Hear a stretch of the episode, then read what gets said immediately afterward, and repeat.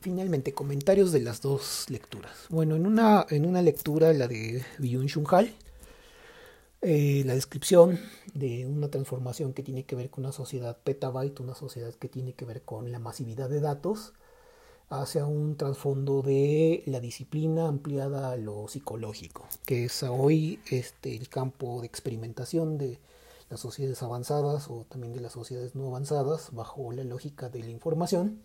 y que sirve para analizar este, múltiples aspectos. ¿no? Hay una parte central del texto importante, por ejemplo, cuando habla de la teoría del shock, cuando habla de la profanación, la profanación eh, como reescritura de la historia, del cuerpo, del territorio, de la seguridad, de la mente, eh, que podemos ver, por ejemplo, este, en la lógica de la colonización imperial eh, de las potencias, de, de, los G7, los G2, los G3, los G1, este, estoy bromeando, eh, donde este, se lanzan a la guerra, la OTAN por ejemplo, se lanzan a la guerra en un territorio como Siria o en un territorio como Yemen, etcétera, etcétera, con la idea de formar una conciencia de democratización del Islam que tiene que ver más con un parámetro occidental y no con el islamismo, eh, donde se trata de impulsar un modelo de la democracia liberal que tendrá sus este, eficiencias en términos del petróleo, de las materias primas, etcétera, donde la gente prácticamente reescribe su mente, se le reescribe su mente, ¿no? Por, no por decisión personal, sino por una prescripción este, eh, que tiene que ver con estas previsiones políticas. Eh, muchos de, las, de los procesos de la guerra a nivel internacional tienen que ver con este tipo de doctrina del shock y es una forma uh, analítica que tiene que ver con, con cómo se implanta esta ideología que tiene que ver con un sistema externo, como puede ser esta democracia liberal, dentro de una formación cultural islámica o una formación cultural este, de otra naturaleza, por ejemplo el Medio Oriente. ¿no? Este, asimismo, este, la reescritura de esta mentalidad también es un, un proceso que se da en otras partes, está todo lo que pasa con esta idea de China primero, donde China reescribe las relaciones de poder,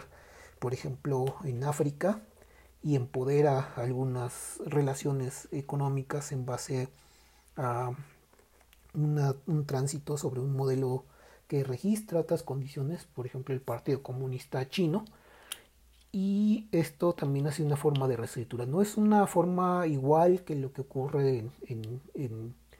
eh, con Norteamérica o con Europa, pero sí tiene unas condiciones que tienen que ver con un disciplinamiento, un disciplinamiento que esté inscrito bajo la lógica de este,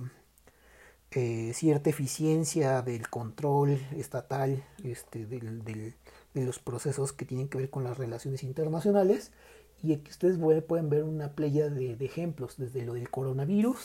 hasta este, las opiniones vertidas alrededor de la OMS por China o por Estados Unidos que tienen que ver con estas implicaciones de a través de la opinión pública hacer una reescritura de las condiciones de subjetividad que hablan sobre este, personas que están vinculadas a la discusión en esos términos o de la opinión pública internacional. Por otro lado, ¿sabes qué hacen? Pues nos marca no tanto con sus ejemplos o dentro de su texto una vista sobre la expulsión. Ella este, es mesurada, no dice las cosas este,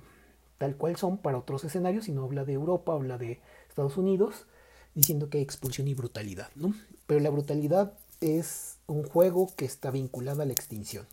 Y la extinción como una base de la muerte, una lógica de muerte y que eh, colinda con otros temas que están vinculados a la biopolítica, que es la necropolítica o una, una, una versión marxista que puede ser el necroceno, ¿no? donde este, la muerte sería la forma que está detrás del de, surgimiento de las lógicas de expulsión y estas lógicas de expulsión tienen aparatos y tecnologías así como lo que describía Byung Chun para la cuestión de la manipulación mental o de la manipulación de una psicopolítica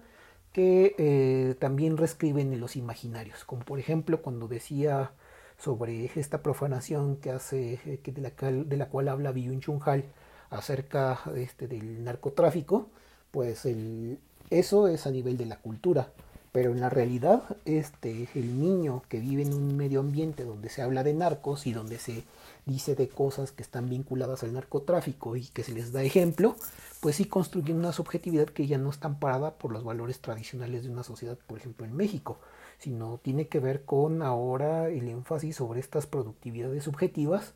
del el narcotráfico como una medida. Entonces, eso no lo dice Saskia Sassen, pero nosotros lo podemos argumentar en el fondo de lo que está diciendo.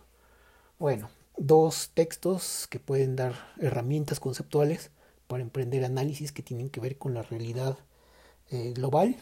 eh, desde un punto de vista complejo y desde un punto de vista donde eh, son estrategias también para entrar a fenómenos que tienen que ver con la agenda de los temas de la globalización, con la agenda 2030, con la idea de la sustentabilidad este, mundial y que nos hablan de complejidad más